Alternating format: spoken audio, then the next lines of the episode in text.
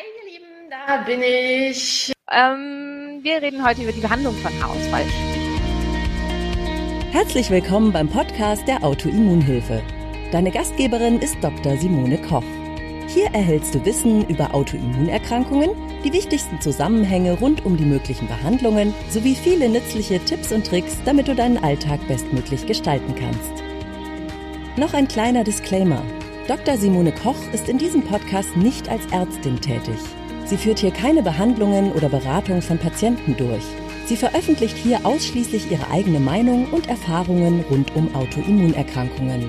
Die in diesen Beiträgen enthaltenen Informationen können keine Beratung durch einen Arzt ersetzen und sind keine medizinischen Anweisungen. Die Informationen dienen der Vermittlung von Wissen. Die Umsetzung von Therapien und Behandlungsplänen sollte mit einem qualifizierten Therapeuten erfolgen im Prinzip muss man sagen, was die Mikronährstoffe angeht, spielen natürlich, ähm, ist es immer im Prinzip relativ simpel. Die Sachen, die wir letzte Woche schon besprochen haben, Zink, Eisen, Biotin, die muss man dann halt eben im Prinzip einfach ausgleichen und gucken. Ganz, ganz wichtig ist, dass man da einfach schaut, was passiert mit meinem Spiegel. Also was ich ganz, ganz, ganz, ganz oft höre beim Zweitermin nach der Erstberatung ist, wenn ich mit den Leuten die Befunde durchgehe, dass ich dann sage, sie haben Magnesiummangel. Und dann kriege ich immer zu mir, aber ich nehme doch Magnesium. Sie haben Zinkmangel, aber ich nehme doch schon ganz lange Zink. Und da muss man ja ganz klar sagen, das kann ja sein, aber offensichtlich nicht genug. Und das spielt halt eine ganz, ganz große Rolle da, einfach für euch auch zu gucken, nehme ich genug davon, von dem, was mir fehlt, von dem, an dem ich gerne arbeiten möchte weil äh, das ist halt eben sehr, sehr, sehr variabel und gerade was Zink angeht, müssen manche exorbitant hohe Dosen nehmen und da dann auch verschiedenste Zinkformen. Einmal kurz zu den Zinkformen, wenn es da um Behandlung geht.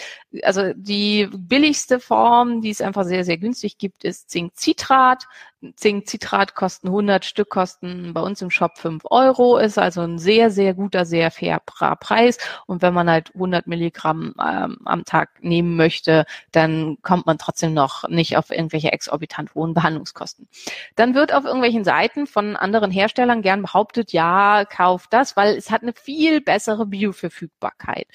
Äh, und das stimmt auch. Was aber ganz, ganz wichtig ist, ist sich klar zu machen, äh, wie viel höher ist diese Bioverfügbarkeit. Und oft handelt es sich da um Promillebereiche. Also was zum Beispiel sehr aggressiv beworben wird, ist Zinkpicolonat. Zinkpicolonat ist deutlich teurer. Vom Zinkpicolonat kosten 100 Stück ab 15 Milligramm 30 Euro. Das ist also ein deutlich, deutlich, deutlich, deutlich höherer Preis. Und ist insofern die Frage, wie viel besser wird das denn aufgenommen? Weil da wird immer gesagt, ja, ja, wird viel, viel besser aufgenommen, höher, viel höhere medizinische Bioverfügbarkeit und deswegen sollte man das nehmen. Tatsächlich ist die bessere Aufnahme, äh, die bessere, höhere Aufnahme von Zinkpicolonat liegt bei vier Promille. Promille, nicht Prozent, Promille. Und da ist dann die Frage, lohnt sich das? Also lohnt sich das wirklich, so viel mehr Geld auszugeben für eine bessere Aufnahme von vier Promille?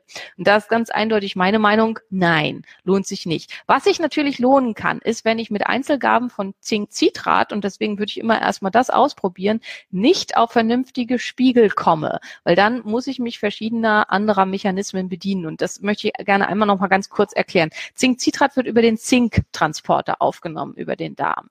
Wenn ich jetzt aber andere Zinkverbindungen nehme, zum Beispiel sehr äh, häufig viele nehmen Unizink, das ist Zinkhistidin. Übrigens überhaupt nicht geeignet für Menschen mit ähm, Histaminintoleranzen. Also da bitte dann auf, äh, aufpassen. Ähm, was viele auch nehmen, ist Zinkorotat. Das ist das klassische Zinkorot aus der Apotheke. Wie gesagt, Zinkpicolonat wird sehr aggressiv beworben, nehmen viele. Ich empfehle gern Zinkasporotat, weil das eine Kombination ist aus Zinkcitrat, Zinkaspartat und Zinkorotat, weil man da schon drei verschiedene Verbindungen drin hat. All diese ganzen Zinkverbindungen werden über den Transporter der Aminosäure aufgenommen. Das heißt Zinkorotat über den Orotat-Transporter, Zinkpicolonat über den Picolonat-Transporter, Zinkhistidin über den Histidin-Transporter. Wenn ich Zinkcitrat in sehr, sehr hoher Menge nehme, dann erreiche ich irgendwann eine Sättigung des Transporters. Das heißt, er kann nicht noch mehr aufnehmen. Das passiert beim Zink nicht so schnell. Beim Magnesium passiert es leider relativ schnell, weswegen man dann schnell Durchfall bekommt. Beim Zink passiert es nicht so schnell. Aber es passiert und dann macht es Sinn, wenn man darüber nicht über einen wirklich gut, äh, zu einem wirklich guten Spiegel kommt, wenn man dann verschiedenste Formen von Zink zu sich nimmt, die über unterschiedliche Transporter aufgenommen werden, um dann irgendwann in den Normbereich zu kommen, was für manche sehr, sehr schwierig ist. Also das dazu und da dann ausprobieren, wirklich auch nachmessen, wie viel brauche ich tatsächlich. Brauche ich 100 Milligramm am Tag, 150 Milligramm am Tag. Wenn ich krank bin, so wie jetzt, nehme ich aktuell das muss ich jetzt mal ausrechnen, 150, fast 200 Milligramm Zink am Tag. Das soll jetzt keine Anleitung sein, das auch zu tun an eurer Stelle, weil man kann sich natürlich auch mit Zink vergiften. Allerdings muss ich dazu sagen, dass äh, ich bis jetzt von, ich glaube, ich habe aktuell 1200 Patienten oder so, erst ein einziges Mal zu viel Zink im Blut gesehen habe. Ein einziges Mal. Aber un unzählige Male zu wenig Zink. Also die Wahrscheinlichkeit, dass man sich als Autoimmunpatient mit Zink vergiftet, ist gering.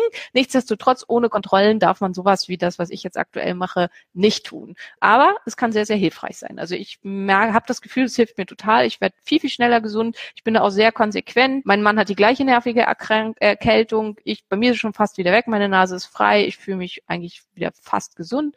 Ähm, und er ist immer noch total niedergehauen, was, glaube ich, viel halt damit zu tun hat, wenn man konsequent das Immunsystem da entsprechend unterstützt. Also das zu diesen Aufnahmegeschichten, wie das funktioniert und so weiter. Also Zink, Eisen, Biotin sollte auf jeden Fall ausgeglichen sein. Da will ich jetzt nicht mehr so viel und groß drüber reden, auch über Dosierungen und so weiter. Wenn ihr da Interesse habt, das wird im Webinar nochmal ganz genau mit aufgegriffen, wie viel von was, wo sollte ich liegen, welche Möglichkeiten gibt es, auch bei den Eiseninfusionen, ähm, welche Arten und Formen der Eiseninfusion gibt es. Letzte Woche habe ich das schon mal ein bisschen angesprochen, aber welche Möglichkeiten der oralen Substitution gibt es, was ist der Unterschied zwischen zweifachen und dreifachen Eisen und so weiter. Das wird im Webinar nochmal genauer aufgegriffen. Das machen wir jetzt nicht so genau, weil ich habe schon wieder zehn Minuten verquasselt und ähm, wir noch über ein paar andere Möglichkeiten reden. Ähm, lokale Behandlungsmethoden, das ist tatsächlich, was tatsächlich funktioniert und zu einem Rückwachsen der Haare führt, ist Minoxidil. Das äh, wird als Tinktur auf die Haare aufgetragen. Das ist ähm, eigentlich mal ein Herzmedikament gewesen. Das ist ein Alpha-Rezeptorenblocker und das ist wichtig, es wird zwar nur sehr gering systemisch aufgenommen, aber es kann eben entsprechende Nebenwirkungen haben. Also man sollte da schon vorsichtig sein ähm, und die Nebenwirkungen von Alpha-Rezeptorenblockern können zum Teil erheblich sein. Es hat vor allen Dingen ähm, auf die Leber ungünstige Wirkungen. Ich würde nicht zum Minoxidil raten, zumal, es sehr teuer ist und der Effekt gering. Also das, was danach wächst, sind so, so ein dünner Haarflaum, der nicht so wahnsinnig viel bringt, in Anführungsstrichen, aber manchen hilft es trotzdem. Wer lokal und als Tinktur was machen will, wo es eine gute Datenlage für gibt, was tatsächlich hilft, ist eine Kombination eines Haarwassers, wo Estriol mit drin ist und Melatonin. Melatonin an die Haarwurzel aufgetragen kann dazu führen, dass das Haarwachstum wieder vermehrt stattfindet und die Kombination aus Estradiol, Estriol und Melatonin ähm, hat da sehr gute Wirkungen erzielt. Das kann man sich als Haarwasser von Compound-Apotheken herstellen lassen und kann da dann eine gute Wirkung ähm, direkt am, an der Haarwurzel und an der Kopfhaut erzielen. Äh, so ein bisschen, weil das ist ja hier unser Live und das sollen auch Sachen, die ihr selber sein, die ihr selber machen könnt. Östrogen spielt, wie gesagt, eine ganz, ganz große Rolle. Estradiol, vor allen Dingen für den Verlust des Vortexhaares. Also zum einen, es gibt halt zwei Komponenten. Einmal die Hyperandrogenemie, wenn die Haare ausfallen, dadurch, dass zu viel männliche Geschlechtshormone da sind und dann in einem männlichen Ausfallmuster ausfallen, also klassische Geheimratsecken und eventuell am Hinterkopf. Und für den Estradiolmangel, also für den Östrogenmangel, ist klassisch der Verlust des Vortexhaares, vor allen Dingen im Vorderkopfbereich. Das äh, habt ihr bestimmt schon mal gesehen, dass wenn ich selber damit zu tun habt, ab und zu sieht man das mal bei Frauen, dass wirklich man hier halt so dann direkt im Vorderkopfbereich so direkt auf die Kopfhaut drauf gucken kann. Das ist der Verlust des Vortexhaares, ist meist Östrogenmangelbedingt.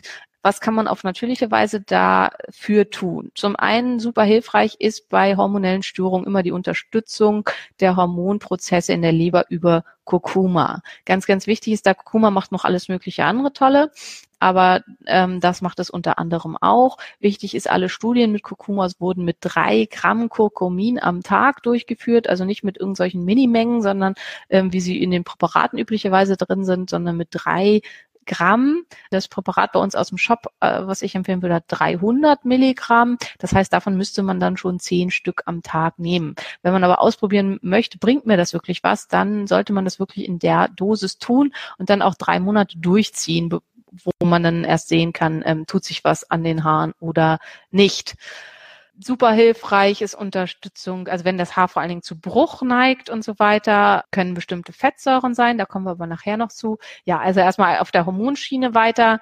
Eine unter Hopfen kann super hilfreich sein. Hopfen unterstützt die Östrogenproduktion des Körpers. Ähm, das erfahren Männer oft auf sehr unangenehme Art und Weise, äh, wenn sie sehr viel Bier trinken und dann die sogenannten Biertitten entwickeln. Das kommt durch die östrogenartige Wirkung des Hopfens und durch die Anregung der Öst äh, körpereigenen Östrogenproduktion durch Hopfen, die tatsächlich ähm, relativ ausgeprägt sind. Und äh, jetzt habe ich, Entschuldigung, ich habe in die Fragen geguckt, das hätte ich nicht machen sollen. Ähm, äh, wobei war ich jetzt? Hopfen. Ähm, wichtig ist, Hopfen kann eine, äh, so eine Art Melancholie machen. Also wer sowieso schon mit Depressionen zu tun hat und mit schlechten Stimmungslagen und Hopfen nimmt und das Gefühl hat, das wird darunter schlimmer, der sollte die Einnahme sofort unterbrechen. Ansonsten Hopfen mit 1000 Milligramm zur Nacht einnehmen, Hopfenextrakt. Das kann die Östrogenproduktion auf starke Art und Weise unterstützen. Das wäre das eine. Und dann, und da sind wir bei dem, was ich vorhin gesagt habe, eine große Rolle spielt Jod. Die tatsächlich hat auch das Ovar Jodrezeptoren, sogar sehr, sehr viele. Nach der Schilddrüse ist das Ovar das stärkste jodspeichernde Organ unseres Körpers. Und das Ovar hat andersrum auch wieder Schilddrüsenrezeptoren und die Schilddrüse hat Östrogenrezeptoren. Das heißt, die beeinflussen sich sehr stark selbst. Und viele, die hier zuhören, haben sicherlich auch was mit der Schilddrüse, weil das ist so unser Hauptfeld. Insofern spielt das da eben eine große Rolle. Und wenn man unter einem starken Jodmangel leidet, dann kann das mit einer der Gründe sein, warum nicht ausreichend Hormone produziert werden. Insofern kann es sehr sinnvoll sein, das da dann ausreichend zu sich zu nehmen. Wer Angst hat vor ähm, äußeren Jodgaben, der ähm, sollte nach Möglichkeit oder kann dann auf Algen zurückgreifen. Da ist die Wakame-Alge vor allen Dingen, die in Deutschland als Nahrungsmittel zugelassen ist, zu nennen, die es dann auch in Bioqualität gibt, die nur sehr wenig ähm, Auswirkungen da hat, ja, und die da dann entsprechend hilfreich ist. Ansonsten wichtig ist, das Ovar braucht vor allen Dingen molekulares Jod. Molekulares Jod findet sich, ist kein Kaliumjodat, also ist nicht das, was es in den Jodetten oder so gibt, sondern ist eine eigene Form. Das gibt es über die Victoria Apotheke in Saarbrücken. Ich glaube aber nur auf Rezept. Und ansonsten findet man es eben in Algen. Und deswegen macht es, wenn man das Ovar unterstützen will und damit die ähm, Hormonproduktion unterstützen will und damit seinen Haarwachstum unterstützen will, mehr Sinn, wirklich auf Algen zurückzugreifen, als ähm, irgendwelche Jodpräparate zu nehmen.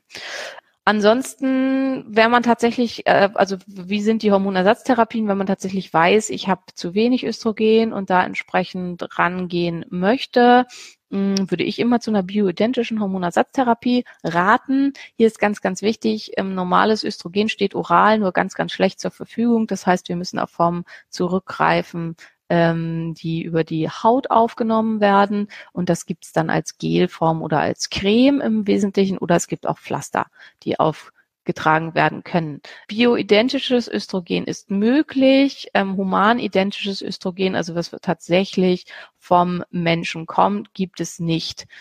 Ähm, Cortisol spielt eine ganz, ganz große Rolle. Also viele wissen, dass Haarausfall äh, vermehrt auftritt, wenn man sehr, sehr stark Stress hat. Das hat unter anderem was damit zu tun, dass die Ausgangssubstanz für all unsere Steroidhormone, also von der, von der Schilddrüse auch mit, aber auch für die anderen Steroidhormone ähm, Cholesterol ist.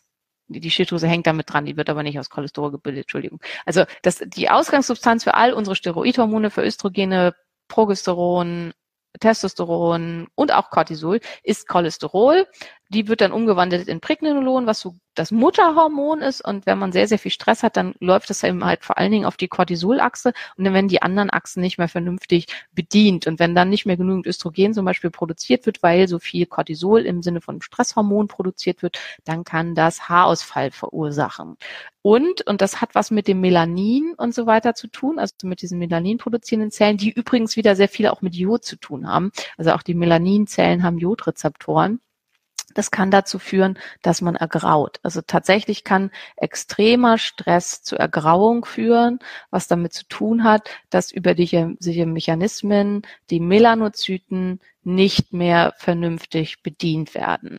Und auch das kann man verhindern, indem man ja nach Möglichkeit eben versucht, diese Mechanismen nicht passieren zu lassen. Das äh, Prinzip nennt sich Pregnenolon Stealing, also von der Ausgangssubstanz Pregnenolon wird für Cortisol gestohlen von den anderen Seiten und indem man ja entweder mit Pregnenolon rangeht und mehr Ausgangssubstanz zur Verfügung steht. Pregnenolon kann man übrigens auch einfach so kaufen, auch wenn das semi-legal ist. Äh, also kann man da eventuell was machen. Man kann aber, wenn man einfach nur Pregnenolon gibt, kann es sein, dass man damit erreicht, dass nur noch mehr Cortisol produziert wird. Das ist natürlich nicht das, was man möchte. Wenn man Pregnenolon nimmt und man hat produziert insgesamt zu viel Cortisol, dann sollte man den Körper mit sogenannten Adaptogenen wie zum Beispiel Ashwagandha und Rhodiola unterstützen, dass er wirklich auch wieder auf die anderen Achsen geht und nicht in so Übermaß Cortisol produziert.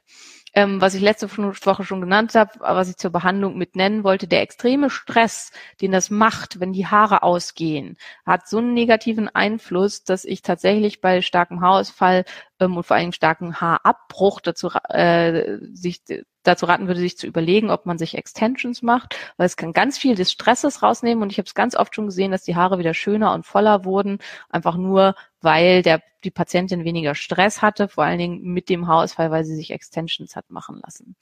So, und jetzt kamen hier ganz viele Fragen, auf die ich äh, eingehen. Also erstmal wurde hier, was ist der, der Wirkstoff aus dem Wimpernserum? Der wirkt doch super, warum wirkt er nicht auf der Kopfhaut? Der würde schon noch auf der Kopfhaut wirken. Also die Haare wachsen dann schneller. Das Ding ist, das Wimpernserum führt nicht dazu, dass Haare nachwachsen, wo keine Haare mehr sind. Und das ist halt meistens bei Haarausfall das Problem. Also es kann sein, die Haare fallen vermehrt aus, aufgrund von Mängelzustanden und so weiter, dann könnte man halt damit schon erreichen, dass sie dann auch schneller wieder nachwachsen, aber sie würden dann auch genauso schnell wieder ausfallen, wenn man die Ursache nicht bekämpfen würde. Ähm, ganz schwierig ist es, wenn da gar kein Haar mehr ist, also wenn wirklich eine kahle Stelle entstanden ist, dann bringt das leider ganz. Oh, ja, Zinkorotat bekomme ich Übelkeit, ähm, ist hier noch ganz kurz zum Zink. Zink, niemals auf leeren Magen. Zink macht massiv Übelkeit, ist total krass. Äh, da, äh, also ich muss davon brechen, wenn ich das auf leeren Magen nehme. Deswegen nie auf leeren Magen da immer ähm, gucken.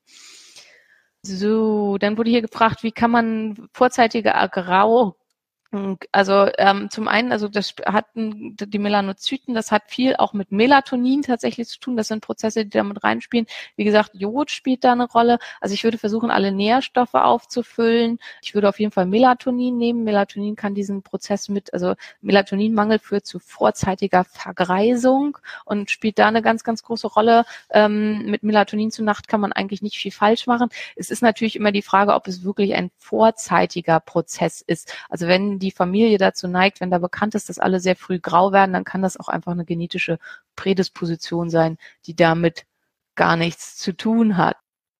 Was ist zum Beispiel mit echtem Kurkuma? Ja, du kannst echtes Kurkuma nehmen. Das wären dann aber 50 Gramm Kurkuma am Tag. Ich bin ziemlich sicher, davon würde dir schlecht werden. Also insofern, also das kriegt man halt einfach nicht hin. Also von dem Kurkuma-Pulver, dass man solche Massen an Kurkuma am Tag nimmt. Wächst der Busen bei Frauen durch Hopfen? Nein, leider nicht. Also wenn der Busen schwillt und dann ist das ein Zeichen für eine Östrogendominanz, was ungünstig wäre. Also immer, wenn man mit dem Östrogen rummacht und man kriegt Schmerzen und Schwellungen am, an der Brust, dann ist das äh, sehr, sehr unangenehm. Wie groß die Brustdüse wird, hat mit dem Östrogenstoffwechsel nichts zu tun und leider kann man die Brust nicht vergrößern, indem man den Östrogenstoffwechsel angibt und Östrogen dazu gibt.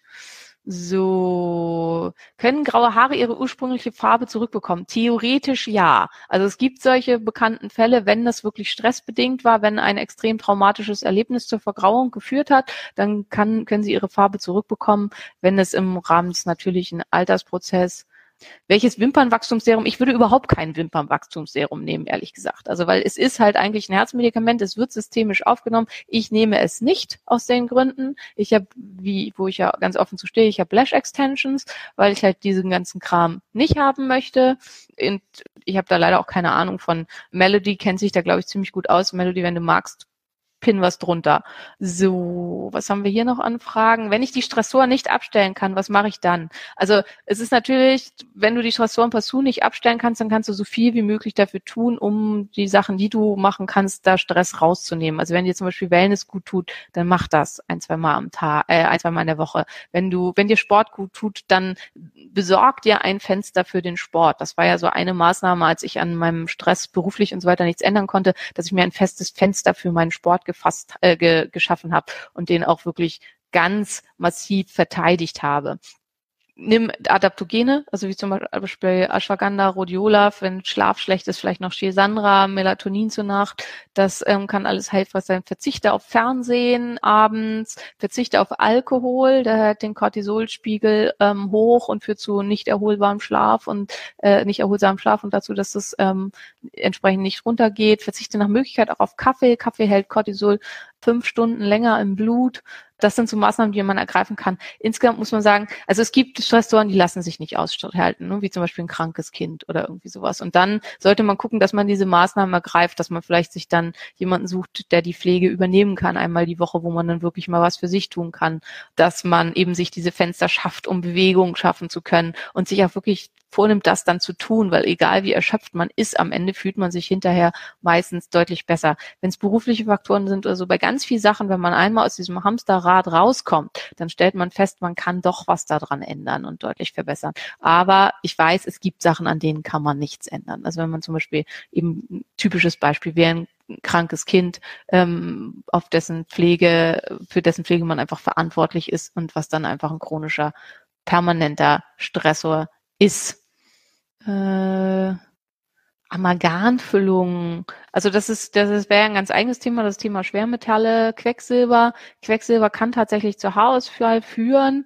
Ob das für dich äh, eine Relevanz ist, da muss man gucken. Äh, Haarausfall tritt aber eigentlich erst bei wirklichen Quecksilbervergiftungen auf, die man durch Amalgamfüllungen nicht haben würde. Also akute, schwere Quecksilbervergiftungen, die auf lange Sicht auch zum Tod führen werden. Genau. Welche Fettsäuren bei Haarbruch? Das war äh, hier noch, da wollte ich noch drauf, zu, äh, drauf kommen. Ähm, also super hilfreich. Also da geht's vor allen Dingen um Gamma-Linolensäure.